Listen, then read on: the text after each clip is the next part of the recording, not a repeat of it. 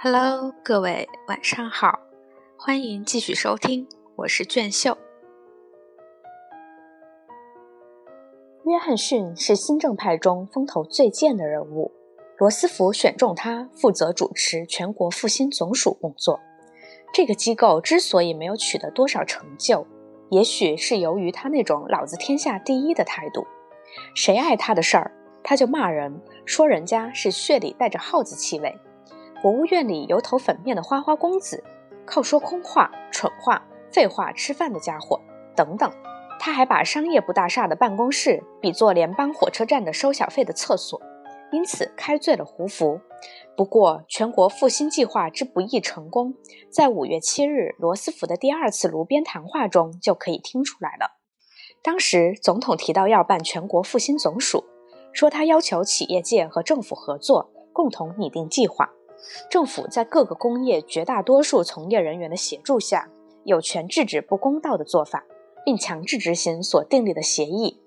罗斯福的目的是要消除你死我活的竞争和女工童工的残酷待遇，这是正派的企业家人人都可以接受的。问题是，由资方按工业种类订立法规，当然就意味着要停止对托拉斯进行斗争，要恢复资方定价制。劳工方面很不安。于是，约翰逊只好听从了铁路员工协会总顾问唐纳德的劝告，在全国复兴法中加上第七条第一款这一历史性的条文。这一项条文的主要内容是：工人有组织和通过他们自己选择的代表进行集体谈判工资的权利，不得限制工人加入自己选择的工会作为受雇条件。雇主应遵守总统批准的有关工资、工时等规定。使集体谈判合法化，从而推动了三十年代工人运动的发展。对于将来要发生的事，大企业家这时已有预感。全国制造商协会和美国商会在参议院的听证会上对这一条表示了强烈反对。于是，罗斯福把赞同和反对的两派代表请到白宫开会，就条文的措辞取得了协议。会议结束时，第七条第一款条文原封未动。这并不是一个急兆。企业家们和他们在国会里的代言人之所以同意，是因为他们当中有些人认为一切自由竞争都应该停止。正如琼斯拉姆森机械公司当时的经理拉尔夫所说，他们完全相信，要复兴和繁荣，就非限制竞争不可。铁库汉约翰逊的宣传工作干得很出色，所以1933年过了大半，人家还没注意到隐藏着的棘手问题。一次。亨利·华莱士跟约翰逊谈话，谈到印第安人所崇拜的一种神鸟，约翰逊就以印第安人的表意文字为蓝本，画了一只蓝鹰作为全国复兴总署的标志，在下面写上“人尽其责”这句话。他在对报界谈话时提出了严重警告：不管个人还是团体，谁要是不尊重这只神鸟，后果自负。凡是遵守他所制定的法规的企业，可以在厂门、店门挂上蓝鹰徽。开汽车上街的消费者，则在挡风玻璃贴上这个图案。《时代周刊》每期封面上也印上了蓝鹰徽。有四个女孩在背上刺了蓝鹰花纹。在旧金山垒球场上，八千个儿童排队组成了一个巨大的蓝鹰徽。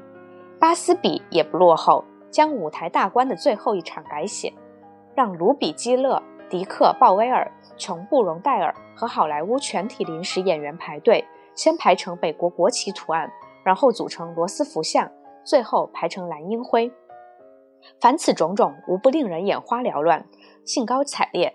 加之约翰逊将军又到全国四处奔走，要各行各业把法规一个个签订下来，真是煞有介事。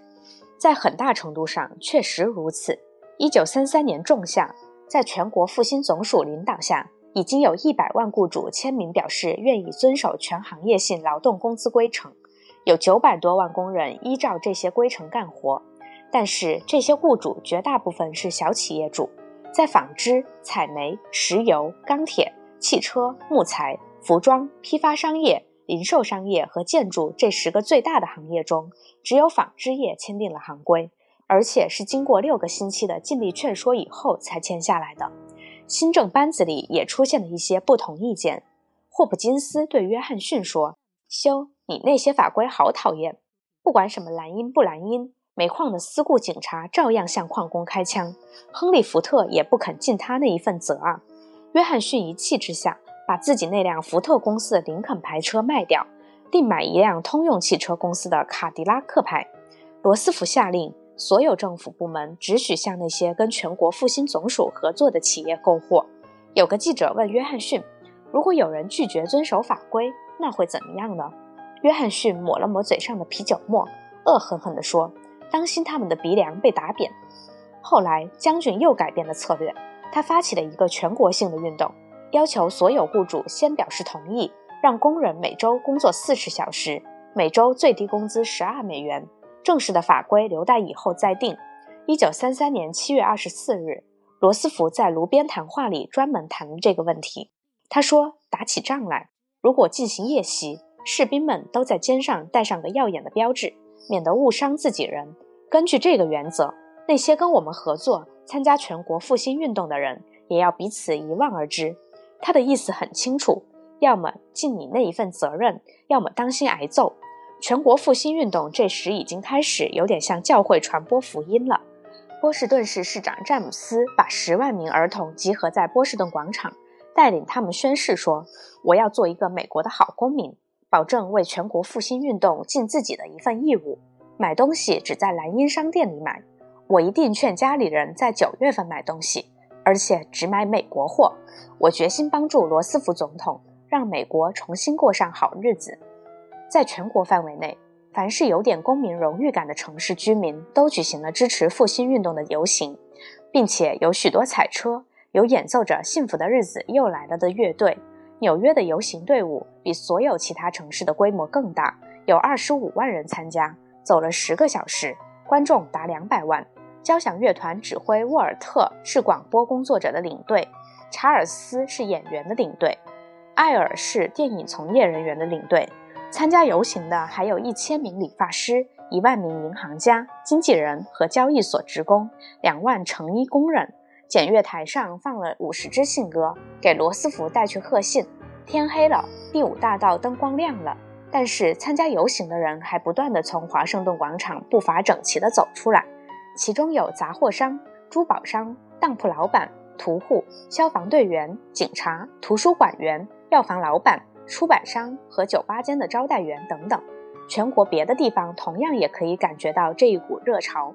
在塔尔萨市，休·约翰逊的七十七岁老母亲走在游行队伍前面，边走边向人们打招呼说：“大家最好服从全国复兴总署的指挥。我那小子干起来可是雷厉风行的，雷往哪儿打，谁也说不准。”海伍德·布隆报道说，各地参加游行的人都感到有希望、有信心。人们排起队来，肩并肩地站齐，就产生一种亲密团结的感觉。忽然之间，约翰逊将军办公室里收到了一批又一批的法规草案，总数竟达两百万份。除汽车制造业和采煤业外，所有主要工业部门都支持复兴运动了。跟着，汽车制造业也参加进来了，只有福特公司除外。最后参加的是采煤业，人们热情洋溢，连胡佛也正式表示赞助了。但是逆流来了，胡佛改变了主意，认为全国复兴总署那一套是极权主义的做法。工商界攻击他是偷偷摸摸搞社会主义，工会领袖们骂他是工商界的法西斯主义。赫斯特甚至说，NRA 全国复兴总署这个略语的真实意思是禁止复兴。哈珀斯月刊的一位撰稿人到四个州调查了一下，发现有些挂着蓝鹰徽的公司。实际在肆意违反所签订的法规，已签订的七百种法规中有五百六十八种规定由企业主们确定价格，这可能是霍普金斯原先的设想。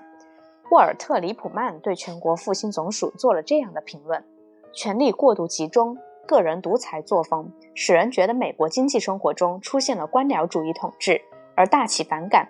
这是怎么回事呢？这一年的前半年，好多专栏评论家和企业家原来都曾要求罗斯福实行独裁。那时和现在不同之处，就在于罗斯福已经把美国的局面扭转了。他之所以挨骂，正是因为成绩巨大。他当总统的头四个月里，联邦储备委员会的经过调整的工业生产指数已由五十九上升到一百。经纪人说，这是罗斯福一手创造出来的市场。三月份时，好多人有气无力，惊魂不定，不敢反对约翰逊。现在他们腰杆硬了，敢于说话了。科里尔周刊写道：“我们已经经历了一场翻天覆地的变化，感到很满意。”文摘杂志欢呼说：“股票、债券大涨价，增值达几百万元。小麦、玉米和其他产品的价格也都回升了。饱受大萧条折磨的农民又多了几百万元的收入。”这个刊物没有提到农业调整管理局，实际上是这个局促使农产品价格上涨的。只有《纽约时报》明白指出。罗斯福已经挽救了一场史无前例的绝大危局，赢得了个人的大胜利。他之所以能够这样，是因为在美国人心目中，罗斯福竟有呼风唤雨的本领。那时，不管总统要怎么干，全国都愿听命，甚至求之不得。罗斯福总统发表了一篇又一篇勇敢的演说，取得了一个又一个巨大的成就，这使他获得了千百万美国人的颂扬，异口同声称之为“天赐的时代巨人”。雷莫利说：“是罗斯福挽救了资本主义。”人们对总统的地位和作用的看法也变了。罗斯福每次坐车到国会，路上的人都热烈鼓掌。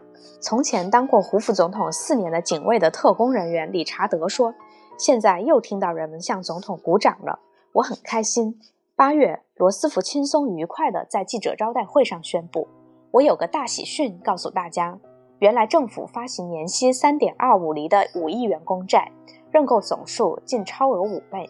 要是在一年前，这种事情说了谁也不相信。不管赫斯特细报怎么诋毁罗斯福，这是工商界对新政充满信心的铁证。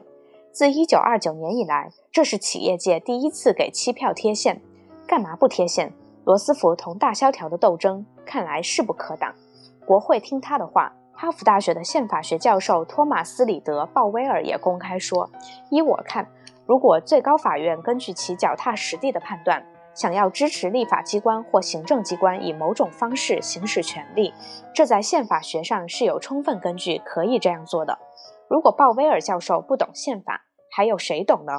那就只有最高法院的首席法官查尔斯·艾文斯修斯了。可惜当时竟没有人想起要去请教他。”